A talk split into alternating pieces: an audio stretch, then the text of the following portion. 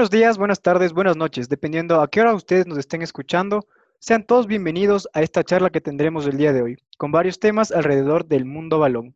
Bien, hoy un programa muy interesante con diversos temas y hasta creo que un poco polémicos a mi punto de vista los que vamos a tratar, debido a que hay un tema que me gusta bastante y es el de la sobrevaloración y la infravaloración de algunos jugadores latinoamericanos y europeos. Otro tema importante que vamos a tratar es el regionalismo del torneo en la Liga Pro, en Ecuador específicamente. Y nuestro tema internacional va a ser sin descensos en la Liga Argentina. Y tenemos un juego que les vamos a contar en el transcurso del programa que es muy, para mi punto de vista, es muy divertido. Comenzamos, Mendy, querido amigo, ¿cómo estás? Eh, todo muy bien. Eh, bueno, ya llegamos casi al final de la semana, pero igual feliz de tener esta oportunidad de poder hablar contigo sobre el, mundo balón, ¿no? El viernes de cuarentena, amigo. Sí, viernes de cuarentena, pero carajo. Eh, también quiero mencionar que en el anterior capítulo hubo un, dato errado de experto de, mi parte, que había dicho que eh, los hinchas de Independiente del Valle no fueron a Medellín, Colombia, para la final contra Atlético Nacional en 2016, si no mal me equivoco pero en realidad sí fueron. Y de los 4.000 puestos asignados fueron eh, 3.000 personas. Entonces creo que eh, siempre uno aprende de los errores y esto nos enseña que hay que seguir investigando cada vez más fuerte para justamente cumplir con nuestro lema. Correcto, amigo. Muy bien, súper bien tus aclaraciones. Entonces con esto vamos a dar paso a este lindo programa que tenemos el día de hoy.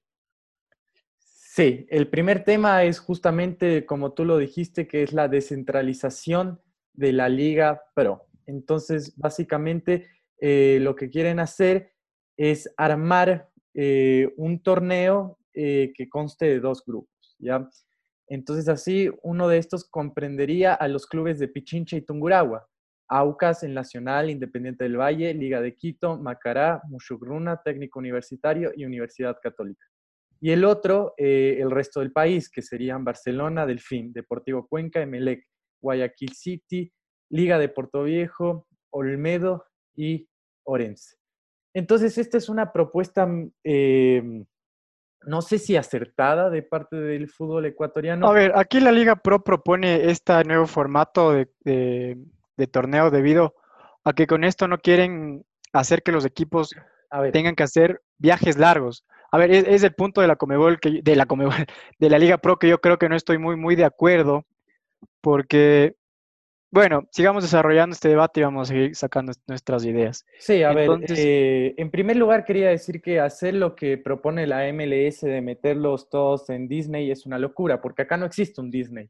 Eh, lo más cercano a Disney sería Quito, pero igual no, no están dadas las instalaciones deportivas para albergar a todos los equipos. Lo que sí veo posible es que se juegue en un estadio que quede exactamente en la mitad del Ecuador y que los equipos viajen, porque teniendo en cuenta que Ecuador no es un país muy grande y todos, todos los equipos podrían llegar en bus. Eh, no, pero a, ver, este, a este estadio intermedio. Y sí, no, no es un país grande. En Argentina, de norte a sur, tienes eh, miles y miles de kilómetros. Y acá en Ecuador... Claro, totalmente. Somos un país chiquito, pero con el corazón bien grande, como saben decir. sí, pero hay que... O sea, verás, aquí, aquí en el grupo que tú dijiste al inicio, que era el grupo, creo que es el grupo de la zona de Guayaquil, la zona costa específicamente. Hay un equipo que es de la Sierra y es Olmedo, y que a mi punto de vista sale bastante perjudicado, porque si tú tomas en cuenta el trayecto de Riobamba a Guayaquil, solo ida son 5 horas, súmale ida y vuelta serían 10, 12 horas, porque vas en bus y en bus es un poco más lento la trayectoria. Entonces, Olmedo no es un equipo que esté en las capacidades de solventar, a ver, perfecto, viajo el martes y juego el domingo. No tiene esas capacidades. Olmedo juega ese día, eh, viaja ese día y se regresa ese día. por entiendes? Eso, sí, por eso, por eso a mí no me gusta esta idea de torneo. Yo digo jugar en la cancha del Olmedo, o más o menos la cancha del Olmedo está en el centro del país, por así decirlo. Y que todos viajen a la cancha del Olmedo. Sí, un equipo se beneficia, pero es el Olmedo. El Olmedo que no tiene el mayor presupuesto, el Olmedo que eh, lamentablemente no tiene los mejores jugadores. Entonces, no creo que se le esté beneficiando, sino que se busca la solución más apropiada, porque Pero y ahí en otro equipo, en otro equipo, a ver, por ejemplo, el Orense, que también está en el grupo de la costa, eh, creo que Orense no tiene las capacidades como que para poder solventarse todos los viajes a, a, a Riobamba, en teoría. Y creo que también el estadio de Riobamba no aplica para que esté, tenga esta cantidad elevada de partidos, porque está acostumbrado máximo que juegue el Olmedo, que es el equipo de primera, y de ahí torneos que no te desgastan mucho el césped. Ya, entonces, ante esa inconveniente, yo diría que se sortee una vez por fecha cuál va a ser en el estadio en el que se jueguen todos los partidos. Y alguna vez le va a tocar Orense, otra vez le va a tocar Almedo, otra vez le va a tocar al Barcelona de Guayaquil, y así todos los equipos viajan a la cancha de todos una vez y no, no, hay, esa, no hay ese favoritismo hacia algunos y hacia otros, ¿me entiendes? Que se, se rote, que se rote el estadio donde se jueguen todos los partidos. Eso me parece muy bien. Ahí tendrías que inventar una ciudad y puede ser la ciudad más cercana, que sería Ambato, que tiene igual el estadio Bellavista, o la Tacunga, que tiene la Cocha, que son localidades centrales en el Ecuador donde creo que algunos equipos pueden llegar tranquilamente. Pero a mi punto de vista, eh, yo creo que se tendría que mantener el, campeonato, el formato que está actual, el que del todos contra todos, un campeón a final de etapa. A mi punto de vista. ¿Por qué? Porque, a ver, en este argumento que la Liga Pro está usando para este nuevo formato, es que los equipos se eviten estos viajes largos, pero no están pensando en este equipo específicamente, que es Olmedo o cualquier otro equipo, bueno, él es el afectado, el afectado principal, que tiene que hacer viajes de 12 horas, de 10 horas, y es muy cansado. Entonces, a mi punto de vista, creo que se tiene que manejar el formato actual, porque yo no le veo en ningún sentido donde los jugadores corran riesgo. ¿Por qué? Porque hay la Liga Pro, que es el principal de esta liga, tiene que saber manejar todos los protocolos de, de bioseguridad. ¿Me entiendes? Y ahí comparto la, idea de que no haya ningún hincha tampoco en el estadio, que viajen solo los justos y necesarios al partido. Sí, igual eh, lo que te quería decir es que siempre va a haber un perjudicado y un favorito y uno que no es tan favorito. Y te digo No, pero acá son... No, pero te digo una historia de Crucero del Norte. Crucero del Norte es un equipo de Argentina que juega al norte en Corrientes y era un equipo de primera división que no contaba con muchos recursos. Fue cuando se hizo la Liga de 30. A este equipo me acuerdo que una vez para jugar contra San Lorenzo en Buenos Aires le tocó hacerse 14 horas en, en bus, ida y 14 de vuelta, o una cifra así. La cuestión es que, a ver, siempre va a haber un perjudicado y siempre va a haber un favorito. Entonces, ¿por qué no hacer una regla como la que yo te digo? Que en, un que en un estadio se jueguen todos los partidos y que ese estadio vaya rotando y se dé el menor viaje posible. ¿Por qué no hacerlo así? A ver, ármame una fecha. Sería perfecto, se escogen localidades de Riobamba y Ambato. ¿Estamos bien hasta ahí? Ya. Y hacemos grupos igual, formato A y formato, o grupo A, grupo B. No, todos contra todos. ¿Por qué no? Todos contra. ¿Y entonces por qué no se juega en la misma casa si va a ser con el mismo formato? A ver, pero a ver, hoy en día sin público da ¿Te da igual jugar de local o visitante? No creo. ¿Te da igual jugar de local o visitante? No, a ver, por ejemplo, Liga tiene un estadio, No, la cancha, el césped influye bastante. Por ejemplo, Liga te tiene cortado el césped muy diferente a como te cortan en, el Monumental. Te riegan la cancha de una forma como te riegan en el Capuel. Entonces, perdón, en el Banco del Pacífico llamado ahorita. Entonces, eso creo que sí influye bastante. O sea, uno como jugador yo no me pongo en los zapatos de un jugador, obviamente, pero entiendo que jugar en una cancha no es lo mismo que jugar en otra cancha, y más en la cancha tuya de local.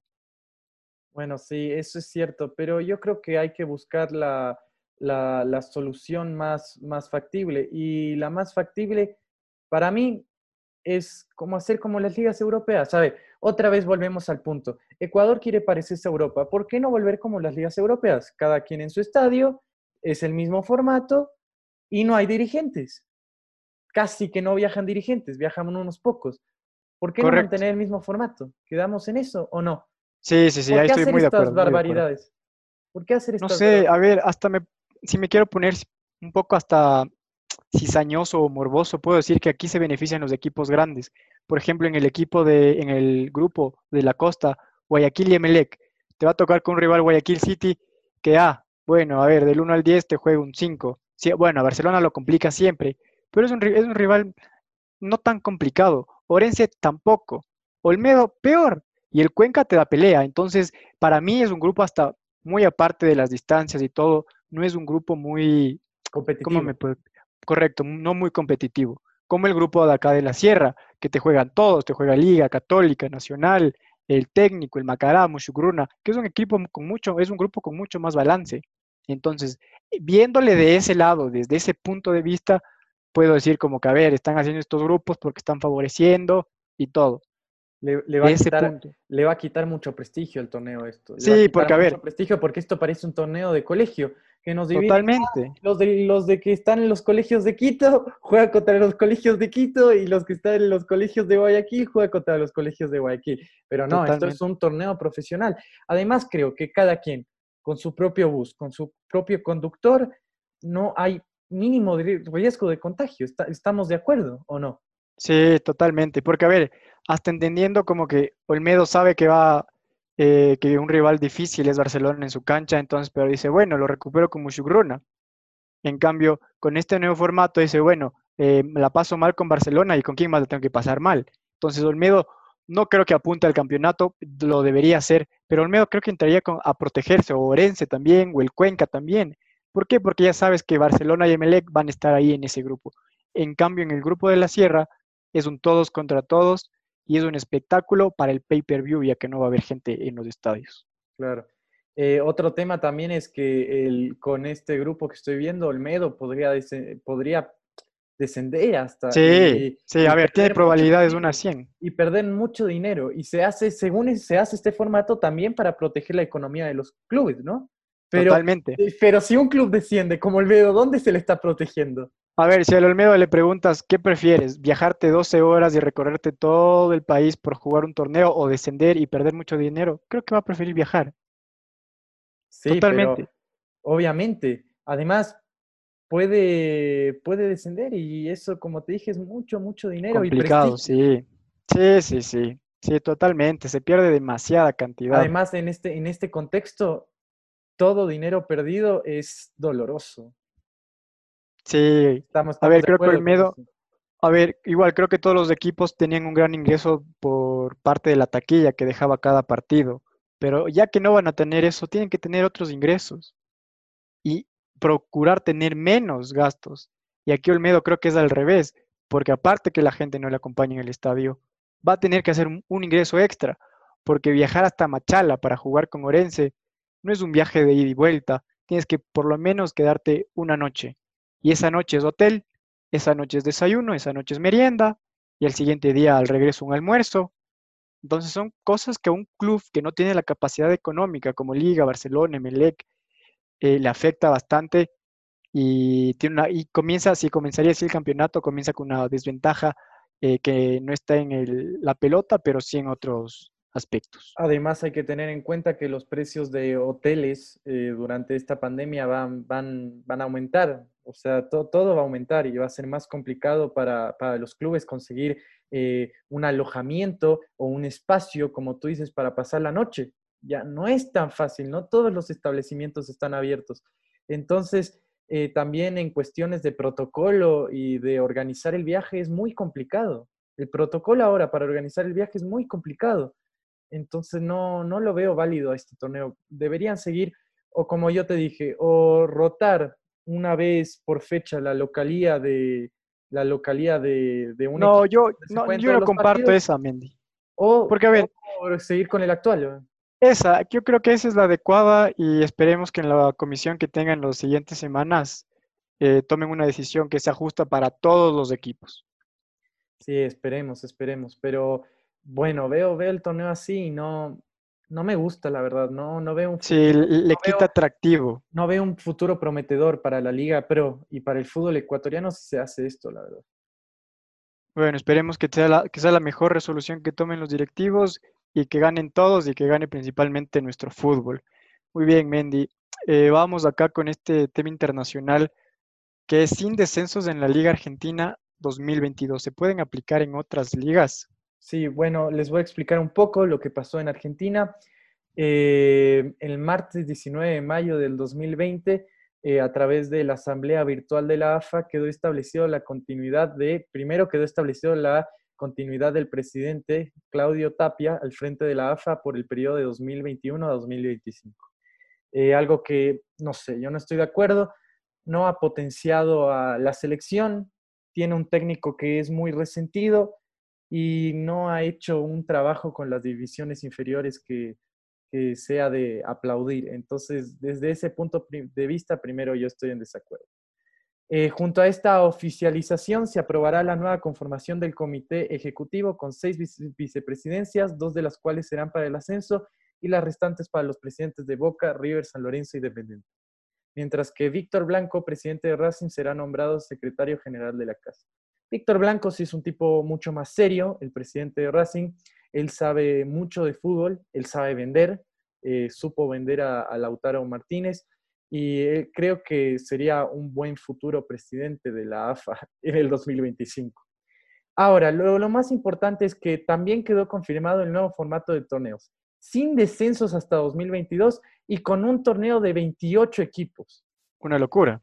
Una locura total. Y a ver, si este fútbol ecuatoriano de dos grupos, este fútbol ecuatoriano regional, no tiene ningún atractivo, el fútbol argentino va a ser mucho peor, porque incluso en el fútbol eh, ecuatoriano, aunque sea regional, van a luchar por el descenso, va a haber competitividad, va a haber atractivo, va a haber por qué jugar. Uno juega por salvarse, por, por quedarse en la categoría. Sin embargo, acá en el fútbol argentino, los equipos chicos no van a jugar por nada y va a ser muy poco atractivo. Va a venir. ¿Con qué momentos la AFA o la Liga Superliga Argentina decidieron que no haya descensos? Sí, básicamente lo decidieron para básicamente salvaguardar la economía de los clubes, porque por ejemplo, el otro día yo estaba viendo cifras de cuánto perdió River cuando descendió en 2011 y básicamente perdió alrededor de 25 millones de pesos eh, en lo que tiene que ser en derechos de televisión. Entonces esos 25 millones de pesos en 2011 eran 6 millones de dólares.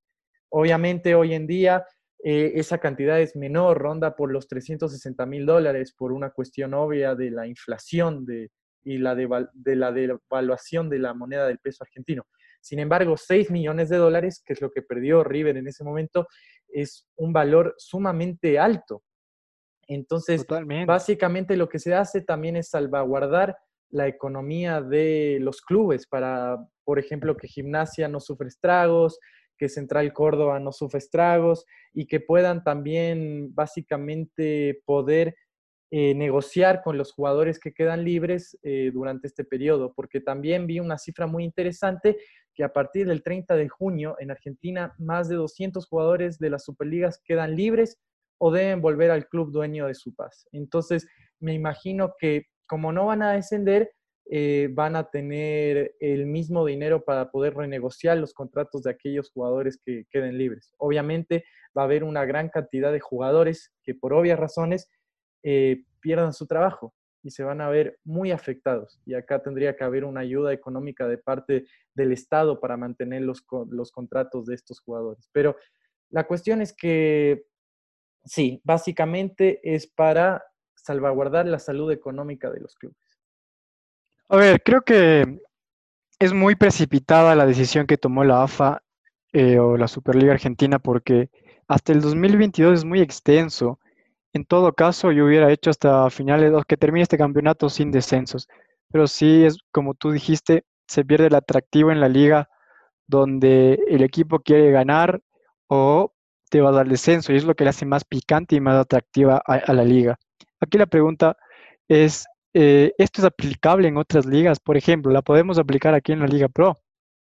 Eh, y si se hace este torneo regional donde el Olmedo va a descender y va a perder dinero, yo lo haría. Si, se queda este formato regional, yo lo haría, porque si ya vas a perjudicar a, los clubes de la manera en que, ya tuvimos la oportunidad de hablar, por lo menos eh, dices, bueno, no te hago descender, acomodas tu, economía sobrevives la pandemia como club y luego puedes eh, volver a jugar al fútbol. Yo creo que con esta estructura regional puede servir sí, una idea así. Totalmente pero de acuerdo. hasta mitad del 2021. Sí, sí, pero no hasta el 2022. Aquí, es una locura hasta el 2022. Si se, aplicaría, si se aplicaría esta nueva regla, eh, hay argumentos, pero por otro lado, en la Liga Argentina no le veo ningún argumento. Nunca se plantearon otros formatos de liga No, la, idea creo que sería volver a un torneo de, de 30 en el futuro, lo cual es sumamente ilógico, ya que Argentina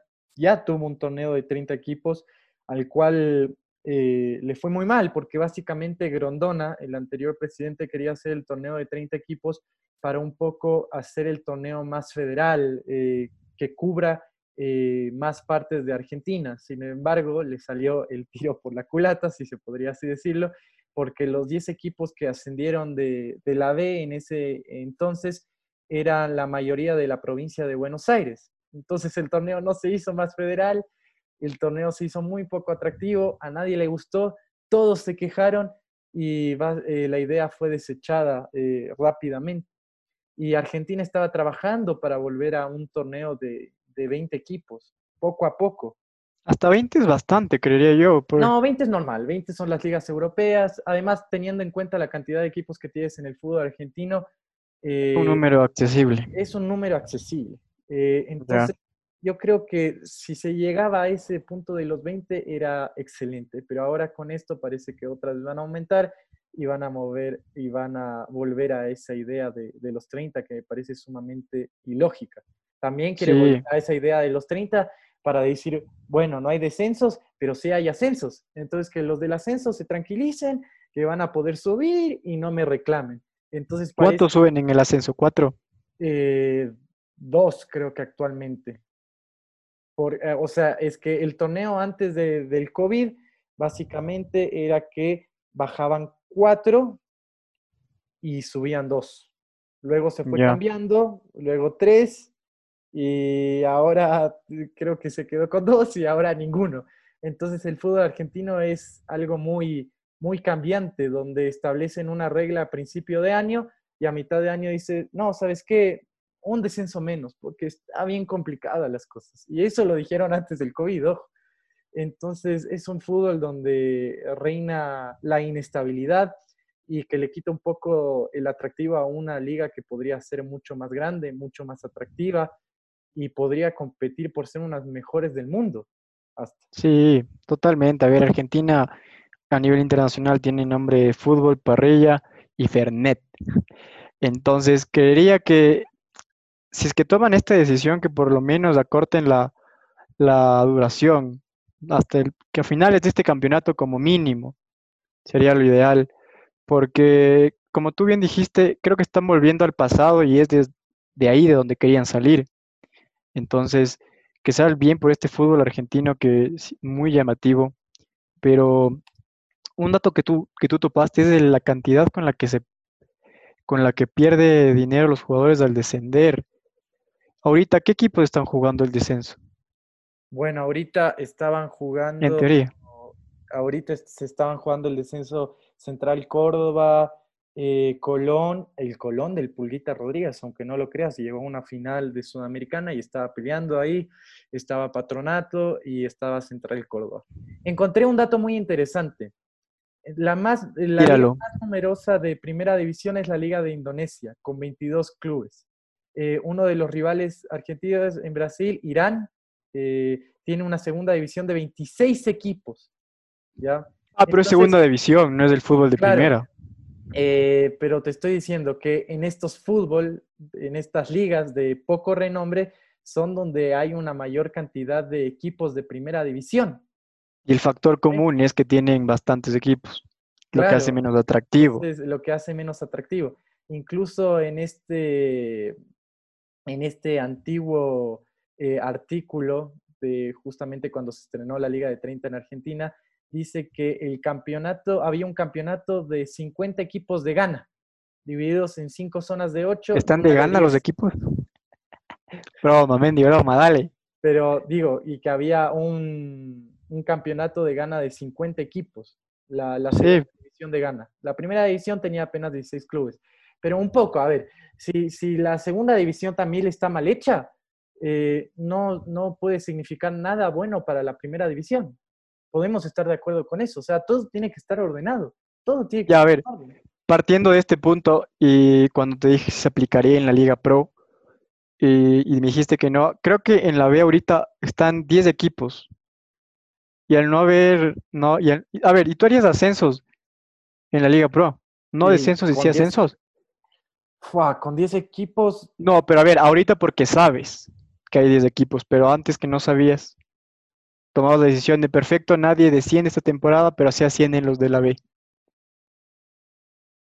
es complicado. En primera instancia te diría que tampoco nadie asciende, es polémico y que básicamente eh, no, es que es complicado. No, deberían, no, no sé qué hacer porque es una situación muy complicada. Pausa y volvemos. No, Mendy, no tenemos pausa aquí, así que dale. No, no, no le, no le puedes decir a los equipos que, que no asciendan porque es para lo que juegan, es para lo que viven.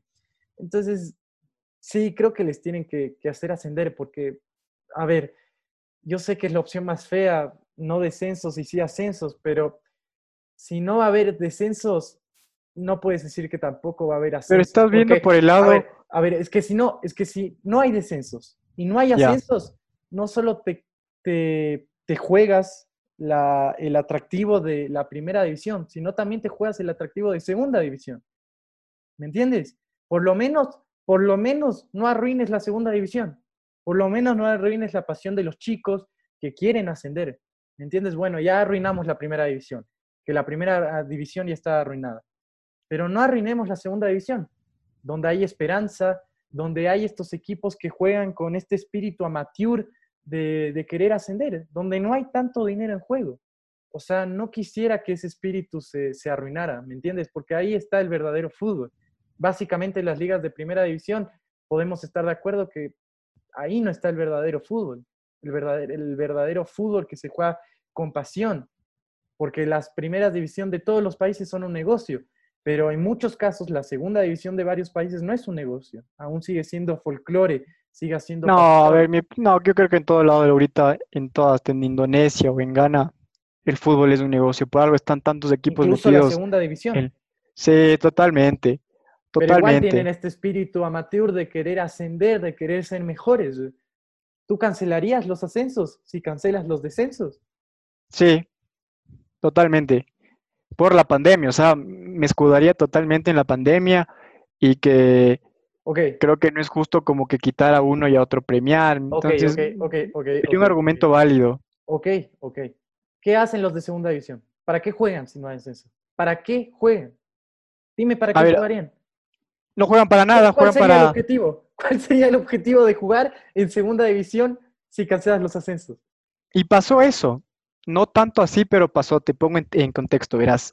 Independiente Juniors es una filial de Independiente del Valle, Ah, donde bueno, todos los pero, jugadores... A ver, te- te- ¿Supiste el caso? también- No, sí, pero eso también pasa con el Barcelona B.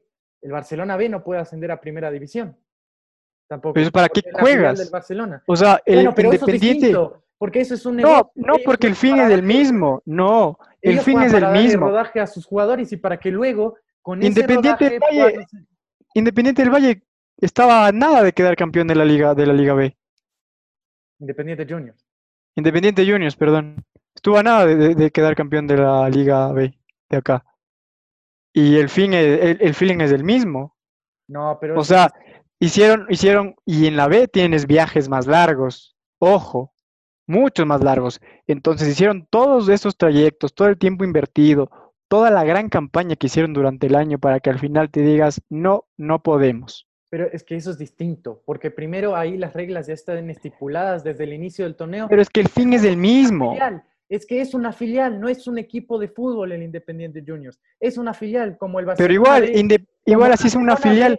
Como el Real le- Madrid Castilla. El Real Madrid Castilla no puede jugar en primera división y quedar Bueno, pero es que en esos equipos están más eh, destinados a que perfecto, tenga un equipo campeón. no, quiere- porque quieren hacer acá- mismo plan de negocios. Independiente, Independiente de Juniors tiene su propio presidente, no es el mismo presidente del Independiente del Valle. Tienen un equipo totalmente diferente, pero sí, es una filial, pero mi punto es, es que el fin es el mismo, o sea, jugaste para nada.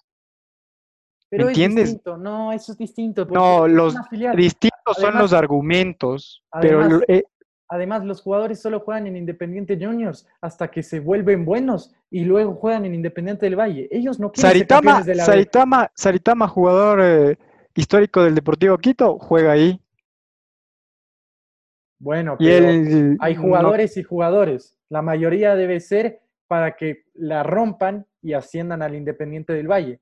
Estoy seguro que también en el Barcelona B eh, habrá un viejito, como en el Real Madrid Castilla. Pero yo estoy seguro que si tú le preguntas a este Barcelona B, perfecto, ¿cuál va a ser tu desempeño en esta liga? No, queremos solo que los, que los muchachos jueguen y tengan actividad. Si le preguntas al Independiente Juniors, no, queremos ser campeones. Sí, pero ¿y qué les sirve ser campeones si ellos saben desde el inicio que no, o sea, a ver, ellos no juegan por el campeonato, ellos, o sea, juegan por el ascenso. Claro, ellos juegan por el campeonato, pero ellos juegan para, si quedan, a ver, si ellos quedan campeones, si los chicos quedan campeones, saben que van a tener chances de jugar en el Independiente del Valle. Yo creo que por eso quieren quedar campeones, no para ascender, sino para jugar en Independiente del Valle, para que los vea eh, el Independiente del Valle y los traiga. Entonces, no se quita el feeling, porque si ahí no quedas campeón, si Independiente Juniors no queda primero, los jugadores se quedan en Independiente Juniors. Y lo que menos quieren ellos es quedarse en Independiente Juniors, ¿me entienden? Ellos la quieren descoser y se quieren ir a cualquier parte, ya sea Independiente del Valle, sea Liga, sea Barcelona, etc. Entonces ese equipo plagado de pibes tiene el mismo feeling, incluso tienen más feeling, porque quieren salir corriendo de ahí, quieren salir rapidísimo de ahí. Y la única manera que haya cinco cambios. La única manera de salir rápido es justamente quedando campeón, aunque no te den el título, para que te vean, porque cuando sales campeón te ven. Entonces hay el mismo feeling. Hay el mismo feeling. Sí, muy válidos, muy válidos tus comentarios, Mendy. Entonces, eh, nuestra conclusión de este tema sería que una decisión errada la del fútbol argentino y no aplicable en otras ligas. Claro, sí. Eh, también investigué un poco de cuánto pierde un equipo de, del fútbol español al descender. Entonces el Racing de Santander justamente vi que perdió 5.5 millones de, euros, que sería alrededor de 6 millones de dólares. Eso pierde un equipo en español en derechos televisivos, que también es una gran cantidad de dinero. Pero estoy de acuerdo que no importa salvaguardar eh, la economía de los clubes. O sea, para mí el atractivo está sobre la economía. Y es medio polémico esta decisión, pero para mí... A ver, no, no, a ver, sí, sí, sí, sí, espérame, espérame. De la liga, que el espera, déjame terminar la idea. Dale, dale. La idea. Que el atractivo de la liga se mantenga constante, es decir, la misma estructura, para mí es más importante que estas opciones que dicen ser innovadoras para salvaguardar las economías de los clubes, ¿me entiendes? Sí, o sea, que a ti te importa, en, mi punto, en mi resumen, lo que tú dijiste, que a ti te importa que la liga quede intacta y sea atractiva, pero que en la parte económica los equipos pierdan lo que tenga que perder. Exactamente. ¿Estamos? Porque, porque todos vamos a perder, todos vamos a perder en esta pandemia. Sí, pero no es lo mismo que pierda el Barcelona que pierda el Real Santander. Al Barcelona, ¿qué le va a importar perder 5 millones? No le va a importar nada. Nunca va, a descender. Es un caso hipotético, a ver, es un caso hipotético. A ver, aquí, a la liga no le va a bueno, capaz sí le importa que perder 5 millones, pero no le va a afectar como le afecte a Olmedo, técnico, pero bueno, acá no creo que, que 6 millones. Acá los derechos televisivos se deben manejar unos, unas cifras menores. Sí, sí, a ver, creo que pero, pero igual, o sea, ya en mucha menos cantidad, pero te afecta de la misma manera. Pero todos, a ver, pero igual, todos... Es que a ver, aquí lo inteligente sería... Lo inteligente. Sí, totalmente, totalmente, pero aquí lo que se tiene que... Siempre, los jugadores en una sociedad siempre han sido lo que, los que mejor paga han recibido. ¿Por qué no? Sí. ¿Por qué? No te digo que pierdan un montón, te digo que pierdan como está perdiendo todo el mundo que no puede hacer su trabajo por esta pandemia. Es lo mismo. A ver, es que son, creo que son dos casos muy diferentes. A ver, la Liga Española creo que tiene se genera su propio sustento. Aquí la Liga Pro eh, se genera con, con auspiciantes, propagandas, marketing, de ahí sale todos los fondos de la Liga Pro. Entonces, que haya esta, esta, ¿cómo sería? Esta, ayúdame, Mendy, Esta... ¿Qué, quieres decir? A ver, es que no, no se puede quedar sin dinero la Liga Pro, porque tiene que siempre, en todo momento durante el campeonato, ver, tener dinero. ¿Tú Sí. crees que perdería mucho dinero si se queda en la misma estructura? Te pregunto de verdad, que si hacen esta regionalización. No, no pierden nada, creo que se queda igual todo. A ver, Bueno, los equipos, si no pierden nada, dejemos todo como está. y con la ascensos y descensos. Sí, para mí es de eso. Yo te planteé eso desde el inicio, te dije, para mí se tiene que quedar tal cual y como está. Bueno, entonces esa sería la conclusión. Sí, Dejar Totalmente. el torneo ecuatoriano y todos los demás torneos como están. Y no Sí. hacer, y no hacer cambios locos por la pandemia. Nos- nuestros ejemplos son las ligas europeas. Allá no cambiaron nada. No, allá no. Solo la biosegu- bioseguridad es lo que importó y es lo que tiene que, para mí, en todo igual. Todito tienen, copienles a ellos, señores, hagan lo mismo. Hasta poner parlantes para simular que hay gente. No, pues viejo. E- Eso hicieron, eso hicieron. No, no sé si pudiste. Ellos y la bombonera que hacen esos trucos Ah, no, no, no. arrebatados. La bombonera es todo real, todo real. Bueno, Pero bueno, a ver, eh, creo que esa es la mejor decisión, que se mantenga todo igual. Y lo único que se tiene que mejorar y cambiar son las reglas de bioseguridad de cada equipo. Muy bien, Mendy, un tema muy interesante que todavía nos deja muchas dudas y muchas conclusiones que hay que resolver. sí, mucha tela por cortarse, dice.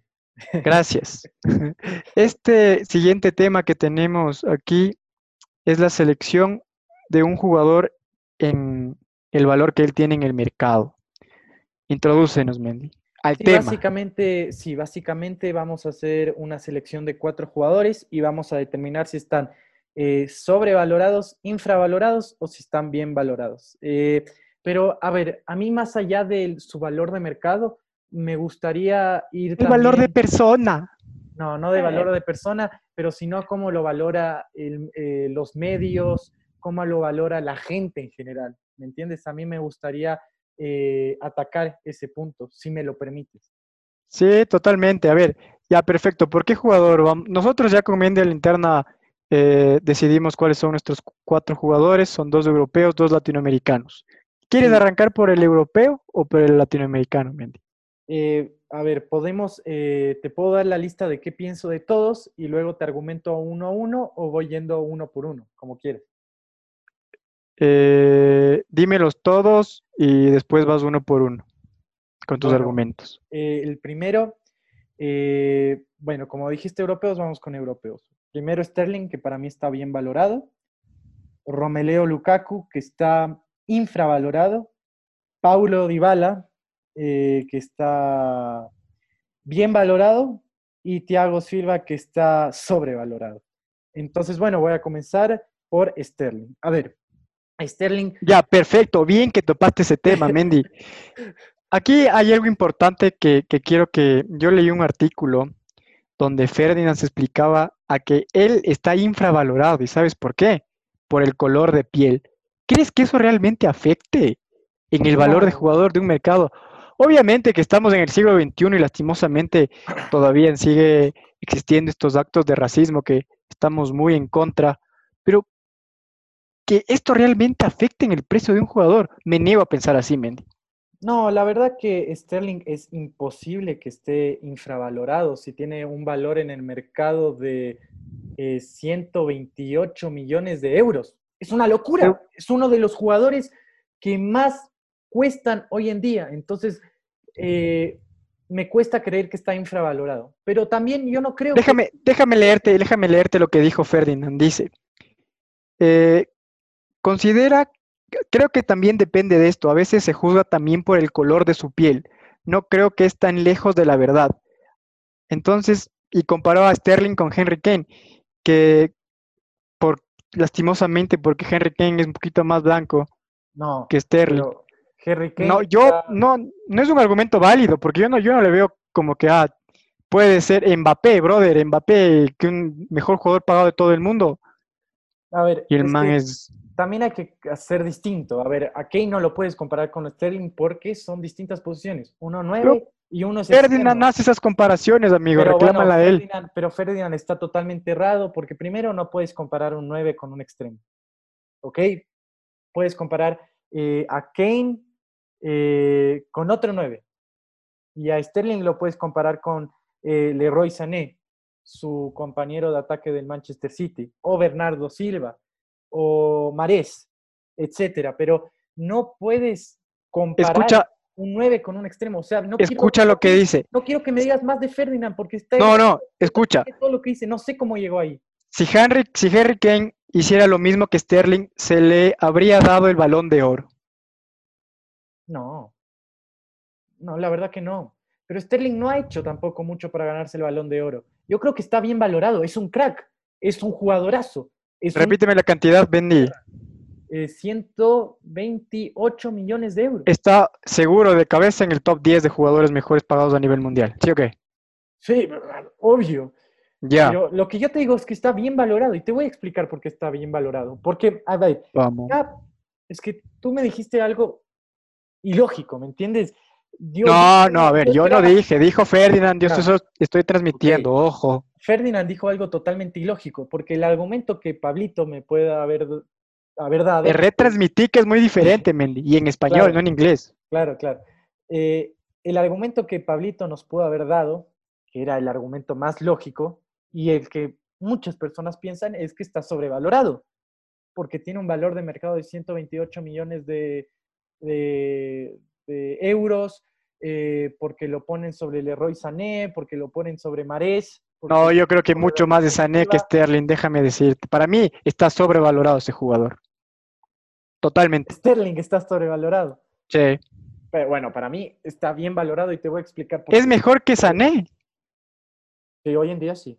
Hoy en día Sané está lesionado. A ver, Sané, lo habían vendido al Valle, se rompió los ligamentos. Hoy en día Sané no juega al fútbol. Recién va a volver después de 10 meses. Hoy en día, hoy en día, hoy en día. Bueno, Sterling. Ya, con esas afectaciones creería que sí. Sterling es más que Sané hoy en día. A ver, en general. Y, jugando los dos. Ya, perfecto. Regresa después de esta lesión. Eh, veamos, a ver, cómo es lesión ligamentaria, nunca va a volver a ser lo que era. No, papá. Nunca Yo, yo, yo casi paso por eso y iba a volver con toda la fuerza del mundo, amigo. Pero espera, sí te puedo decir que el Leroy Sané, antes de la lesión, bueno, un año, un año, dos años antes de la lesión, sí es mejor que Sterling.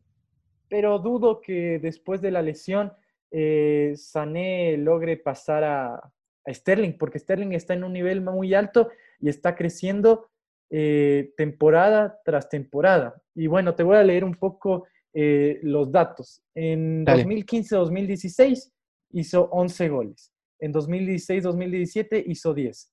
En 2017-2018 hizo 23. En 2018-2019, 25. Y en 2019-2020 con la mitad de la temporada jugada, porque falta la mitad, o bueno, ya, falta un cuarto, como lo quieras llamar. Un cuarto aproximado la mitad. Va 20. O sea que en proyección le faltan aún unos 20 partidos donde fácilmente yo creo que va a pasar esta cifra. Entonces, ¿qué nos hablan estas cifras? Nos hablan de un crecimiento y de un crecimiento que eh, ha logrado Pep en Sterling. Sterling con Pep ha crecido de manera eh, extraordinaria. Es un jugadorazo hoy en día. O sea, yo lo tengo entre mi top 10 mundial. Por eso yo no creo que esté sobrevalorado. Yo creo que es un buen valor y ¿sabes por qué tiene que ver ese buen valor? Por el crecimiento que ha sufrido. Sí, totalmente. La proyección que tuvo y que esperemos siga teniendo le va a servir. ¿Y piensas que puede ser uno de los mejores jugadores eh, remunerados a nivel mundial? El mejor. Sí, cuando se retiren eh, Messi y Ronaldo, va a ser... Queda Mbappé. Queda Mbappé contra Sterling, contra Haaland, para mí. Mm, para mí Haaland un poquito más. Es que Haaland es 9 y al, al 9 siempre se le entrega el, los premios. Pero ahí está lo que dice tu amigo Ferdinand. Ah, por eso, pero es que es distinto. El 9, el 9 en general siempre se le entrega los premios, no tiene que ver con la raza, tiene que ver con la posición. Muy bien. ¿Por qué Casillas nunca ganó el balón de oro? Es más blanco que todos y se lo merece el tío. Sí, muy desacertadas las declaraciones. A mí también pareció loco, por eso te quise llevar a, la mesa estas declaraciones, porque no, no yo, yo no entendía de dónde puedo sacar tremendas Bueno, conclusiones. Pasemos, a Romeleo Lukaku. Romeleo Lukaku a mí me parece un jugador Grande, Lukaku. Eh, no sé por qué lo sacaron del Manchester, la verdad, para mí es un jugadorazo. Técnico, Sobre creo todo- yo, amigo. so- Claro, sobre todo, ¿sabes por qué? Lo que tú dices es importante, técnico y sobre Sí. todo porque es muy grandote y se mueve muy bien, con mucha velocidad. Se da espacios. Y eso Es la Tuco Ordóñez del Inter, amigo. Claro, eso es raro de, encontrar. Por eso yo creo que está infrava- infravalorado. No sé Sí. si podemos discutir más con este jugador. Yo no creo que podamos discutir más. No, porque- no, no, no. Porque Lukaku- cumple todas las características de un 9. Claro, O es sea, alto, para bien el balón, se mueve. Estuvo. Sí. tiene presencia como 9, mano. Es como que yo me pongo a pelear con Lukaku, me orino, loco. Es como que no, pues. Además, No, ¿sabes, no. sabes, sabes quién vendió a Lautaro Martínez a Barcelona? ¿Quién? El mejor año de Lautaro Martínez ha sido con otro 9 al lado. Fue un tema polémico, ah. No es un tema polémico. No, Martínez a, a- a Barcelona para mí es Ah, ah. Bueno, Vamos al siguiente Eso hay programa. que ver, hay que- eso hay que ver. Pero digo, a ver, el primer año de Martínez, solo de 9, con, sin Lukaku, fue eh, en estadísticas peor que este año con Lukaku. ¿Llegó Sánchez y Lukaku juntos o temporadas separadas? Eh, creo que llegaron juntos, pero el problema es que Sánchez no, no ha jugado muchos partidos por lesiones, entonces no, no le sigo mucho el rastro en Inter. ¿Cuántos goles tiene Lukaku ahorita? eh, Lukaku, me mataste, un dato tremendo. A ver, A ver, yo te lo ti- tiremos números, Mendy, el que gana, gana. Yo creo que va ahorita en esta temporada cortita con esta pandemia unos 10 goles, 15 goles. 15 goles. 15 goles. Yo ya no te puedo adivinar porque ya vi, Ah, bueno, el, eh. ya vi el ¿Cuánto? 23 goles. Un animal, un animal. Y eso, que, ¿viste? y eso que solo ha jugado 35 partidos, porque el Inter... ¿Te llevarías a eh, Lukaku al Barcelona? Sí, totalmente. Sí, Totalmente. por encima de Suárez, de Martínez, Griezmann, va Lukaku. No, de Suárez no, porque Suárez es el mejor 9 del mundo. Pero como suplente. Ah, entonces, ¿para qué le vas a llevar? Pero le vas a Para quemar ser entonces. suplente. No, porque No. Suárez está viejo. Suárez se Pero lesiona. ¿qué jugador quiere rodilla? ser suplente? ¿Qué tiene en la rodilla? ¿Qué, jugador quiere ser suplente? El Braithwaite. El Braithwaite que trajeron a Barcelona quiere ser suplente. Ahí le dijeron vas a ser suplente y Pero suplente. Lukaku no es un jugador para ser suplente. Pero ¿no? bueno, a ver, ¿cuántos minutos va a jugar Suárez? Lukaku puede ser? 9 del Real Madrid. Espera, espera, espera. ¿Cuántos minutos va a jugar Suárez esta temporada? No, Por- nada. Por el COVID va a jugar muy poco. Entonces, teniendo eso en cuenta, puede ser un gran sustituto para Suárez. A ver, aquí en, en el anterior programa hablamos de la presión de un DT en un equipo grande. Lukaku te puede rendir, no es la misma presión que tiene el Real Madrid o el Barcelona sobre el Inter. Puede tener y llegar a tener ese mismo desempeño. Ya rindió en el Manchester United, que la prensa en Inglaterra es como un Real Madrid en Manchester United. Ya rindió en Manchester United, que es uno de Pero los, se fue, que es le uno de los mandaron, equipos. Le mandaron, no se fue. Él quería quedarse, le mandaron. le mandaron. En una Sí, muy jugada que para, ¿ah? mí, que para mí no, no, ¿Y no, por tra- qué? no trajo ¿Por qué fueron sobre. Martínez y no sobre Lukaku? Barcelona. que por la relación por Messi, por la química A que la tiene con. Messi. Y sí, tiene buena química con Messi. Sí, totalmente. en la Pero, selección ha jugado muy bien Messi con Lautaro. Y prefi- eso- pero tú prefieres a. Lukaku.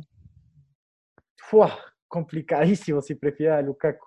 Pero me acabaste de decir, Sí, te sí, dije prefiero entre. Martínez, Suárez, que- Griezmann, me Creo que dijiste Lukaku. Sí, sí, prefiere a Lukaku. Bueno, Pero pero Messi no. entonces quedamos Le la gusta que tome está- le- entonces quedamos en la conclusión que Lukaku El mejor. es infravalorado.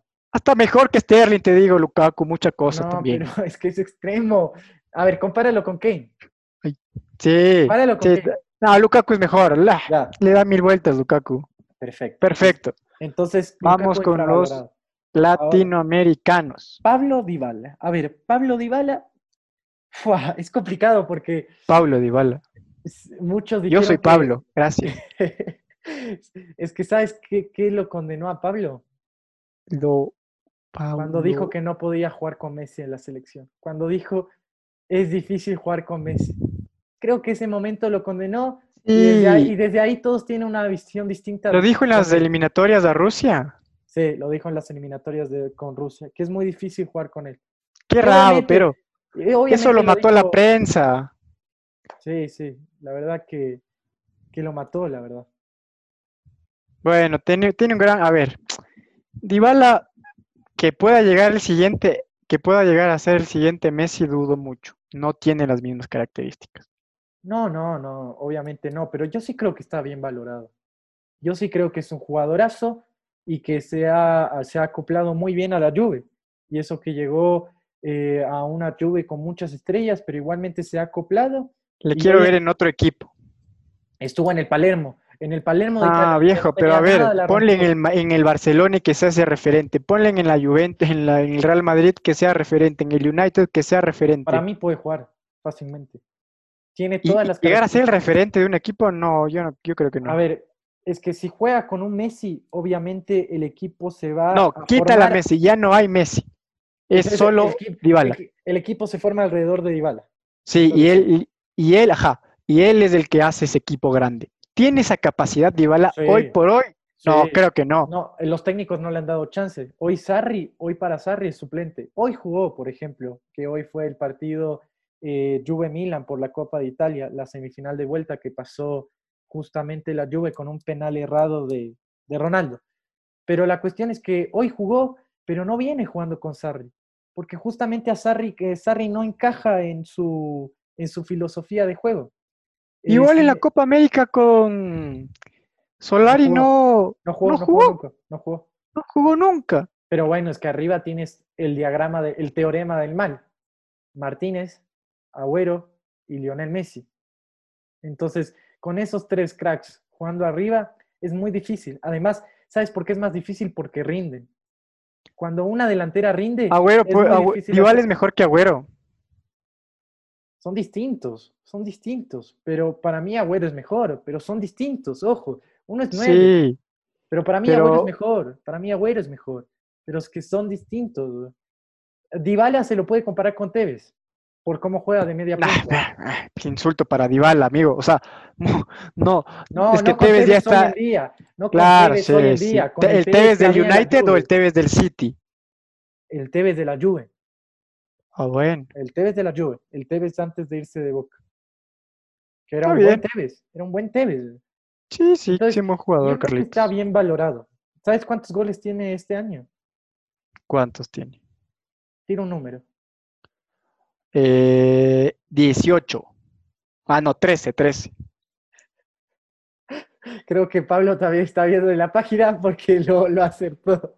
¿Tiene Acertó el 13? número. Tiene 13 goles. ¿Qué ves? No, uno como nueve igual en la cancha ya sabe el olfato goleador de sus colegas. Pero, pero claro, a diferencia de Sterling, él, él como que, por ejemplo, la primera temporada que llevó a la Juve tuvo 23, la segunda 19, sí, la tercera tuvo 26, pero en la anterior tuvo 10. Tuvo 10 goles en 42 partidos. Y eso nos habla un Dybala que no está a nivel, o sea, que no está en su mejor nivel, obviamente. Bajo. Pero, pero yo creo que es un jugadorazo y que está bien valorado. No sé si podemos llegar a esa conclusión. Sí, sí, correcto. Ya. Acá el siguiente jugador es muy, muy llamativo. Sí, el Dale. siguiente jugador es. Bueno, yo cuando estaba haciendo este reto dije: Este jugador. Pensaste en él. ponerlo". Claro, pensé en él. Thiago Silva. Para mí, el Thiago Silva es el jugador más sobrevalorado, incluso te juego de la última década del fútbol. Sí, es un buen central. Sí, ha jugado en la selección brasile- brasilera. Sí, estuvo muchos años en PSG. Pero Thiago Silva, al ser ese gran jugador, tiene errores infantiles, pero muy malos. Por ejemplo, podemos ver que en el 2015 hizo dos errores garrafales. El primero fue en la vuelta de los octavos de final de la Champions League, que él salta, él salta con la mano levantada. Él salta con la mano levantada porque siempre salta con la mano levantada. Un hábito que no puede tener un defensor de primer nivel. La cuestión es que, bueno, saltó, le dio la mano penal y metió gol el Chelsea estuvo a punto de quedar eliminado el PSG en ese, en, en ese partido. Y luego también contra, en, la Copa América de ese mismo año del 2015, igual contra Paraguay, eh, Thiago Silva salta y salta con la mano estirada, o sea, no aprende. Y le da en la mano, empata a Paraguay y creo que para, eh, Paraguay elimina a, a Brasil por, por penales. Luego Argentina. Para ti, Thiago Silva, hoy por hoy, que ya no va a renovar con el París y creo que gana 14 millones de, es su salario. ¿Crees que tiene, y 35 años, ojo, ¿crees que tiene la capacidad para seguir en Europa o tiene que ya regresar No, a no. Brasil? Eh, Thiago Silva está para jugar la Copa Libertadores. Te, te Sí. lo, te lo digo así. Y capaz Ya no, ya no tiene un año más en, en, en Eu- en Europa, no. No, para mí no. Yo lo veo en, en Sao Paulo con Dani Alves. Dani Alves de, en la derecha y él de central. Lo Pero yo creo que así. Dani Alves todavía tenía chance de estar allí en Europa, más que Thiago Silva. Sí, puede ser, pero Thiago Silva para mí, no, no entiendo cómo duró tantos años como, como titular en Brasil, ¿me entiendes? Nunca, nunca le vi la calidad suficiente. Además, eh, si no me equivoco, eh, supongo que fue parte del plantel que perdió 7-1 contra Alemania, ¿no? Que también está David Luiz, que David Luiz también para mí es un jugador sobrevalorado, un defensor brasileño. Brasilero Creo que tuvo su momento y pudo llegar a proyectarse, pero vino en bajada. Eh, ¿David Luiz o Thiago Silva? David Luis. Sí, Thiago David Silva también, a ver, en algún momento Robin dijo que es un buen central y que puede llegar a ser como Sergio Ramos o el del Arsenal, el Van Dijk, Sí. ya, él. Pero es, es ahí la pregunta como que, ¿cómo pudo llegar a estar tanto tiempo en Europa? ¿Cómo pudo para mí- ser para- central de la ver, selección brasileña? Para mí lo, lo condenó al equipo al que fue, el PSG, porque el PSG tiene una liga francesa muy poco competitiva y ahí no hay mucha chance para crecer. Si Thiago Silva, eh, Neymar puede ir por el mismo, mismo camino si se queda. obvio, ya está en el mismo camino. Ha empeorado. Para mí ha empeorado desde que está en el PSG. Obviamente se fue de, de Barcelona para ganar el balón de oro, pero ahora está mucho más lejos que lo que estaba en ese momento de ganar el balón de oro. Y no sé si estás de acuerdo conmigo en eso. Sí, totalmente. Entonces, Pero- sí, yo creo que Thiago Silva es un jugador muy, muy sobrevalorado. También creo que afecta un poco la trayectoria de, de, de Thiago Silva. Porque, a ver, creo que con más trayectoria se pudo haber defendido mejor en el campo de juego. Por ejemplo, esto de las manos que tú estás mencionando. Porque él llega del Milan al PSG. Y del Milan no tenía otro equipo, sino salió del Fluminense. Entonces, Claro, nunca fue a un equipo top, top, top. no, no, podemos decir que PSG es top. No, Pero pero- lo que yo me A ver, refiero la es. liga no es top. Para mí no es top. ¿Sabes por qué? Porque la liga francesa no es competitiva. No puedes Sí. crecer si vas al PSG. Ya Pero es un equipo top grande, llamativo. Pero a ver, espera, no, mi punto es que él no tuvo nunca, ¿cómo puedo explicarte? Ese equipo intermedio. A ver, por ejemplo, como el Toño. Toño estuvo en España, de ahí eh, estuvo en Inglaterra y de ahí estuvo en el Manchester. Pero tuvo ese jueguito en estos equipos donde te hace eh, ganar confianza y decir, perfecto, estoy para Claro. esto en esta liga. Claro, también, ¿sabes qué? Pero, a ver, otro fenómeno PSG, el Dav- David Luiz. David Luiz, desde que fue al PSG, estuvo en bajada también. Sí, ya Ahora, es lo el último. PSG le hizo mal. Además, él creo que llegó a declarar, si no me Él ya equivoco, vino que- mal, creo. Sí, ya vino mal, pero él llegó a declarar que jugar la liga francesa con el PSG era como jugar al FIFA en principiante, que se aburría. Sí. Eso dijo, eso dijo. Entonces, un poco te, te, te da a conocer el nivel que tiene la liga francesa y lo poco que, que te da. Ahora está en el Chelsea. David Luis. Eh, creo que sí, en el Arsenal, si no mal me equivoco. En el Pero Arsenal o en el Chelsea. es que David, creo que David Luis ajá, es muy comparable con Thiago Silva. Y Claro, lo curioso es que lo- los dos pasaron. Oh, aquí lo curioso es que es el PSG y no los jugadores. Claro, puede ser, porque también, a ver, Berratti, ¿tú crees que sea prestigiado o desprestigiado? Bueno, Desprestigiado totalmente. Claro, Tuvo, tuvo, creo que su punto cuando creo que en un momento estaba interesado el Barcelona o la Juventus por este jugador. Ahí creo que era su momento de decir, bueno, muchas gracias, amigos. armo, las voy". maletas.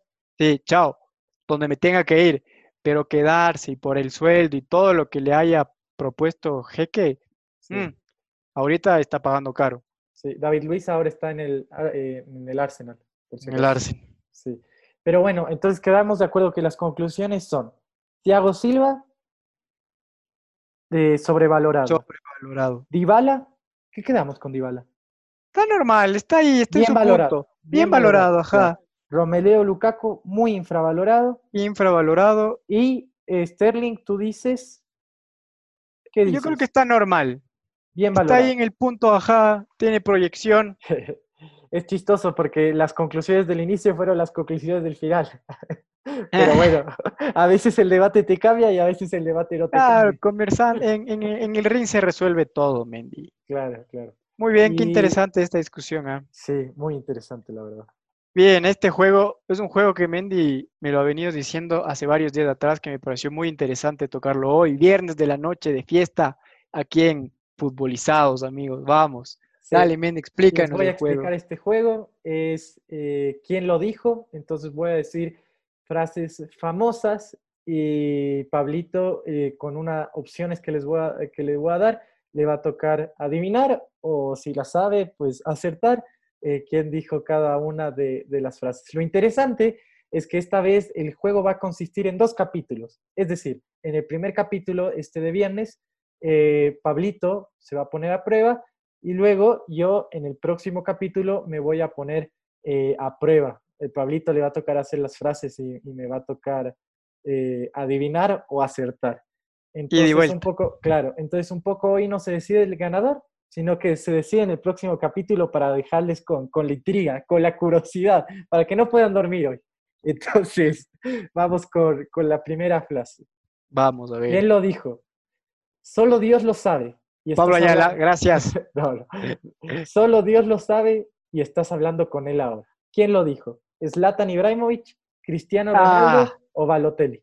Es Latan, Zlatan, lo dijo es lit- lo dijo. Zlatan.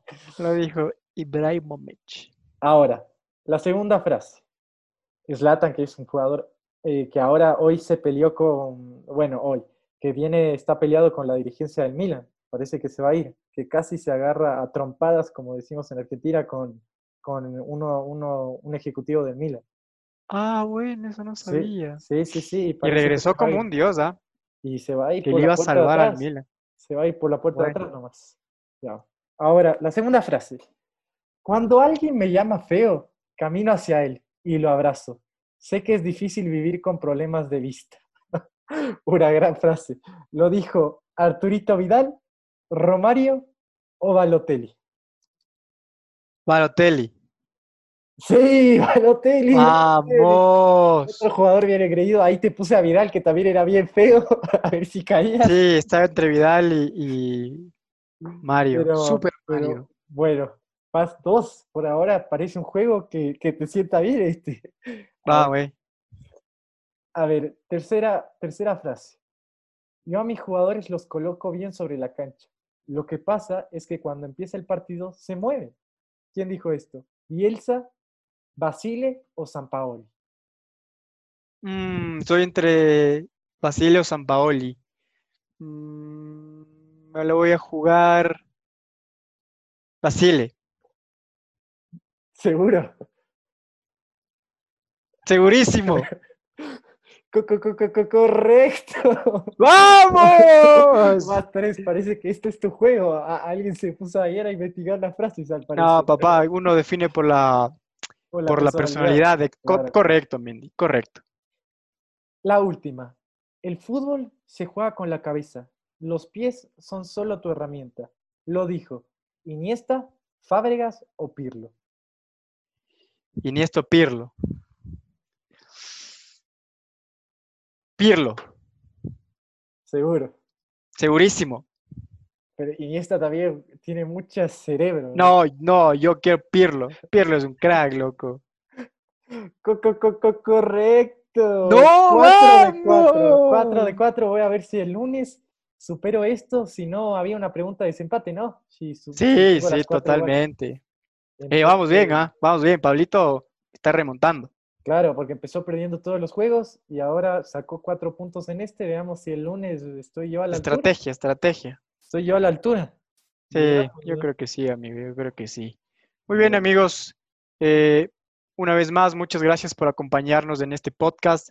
Compartan siempre, denle en me gusta, que esto a Mendy y a mí siempre nos va a ayudar. Muchas gracias por estar una vez más conectados con nosotros. Les mando un gran abrazo. Será hasta una próxima edición. Fue un placer estar aquí y eh, me adhiero al, al abrazo de, de Pablito. Nos veremos pronto.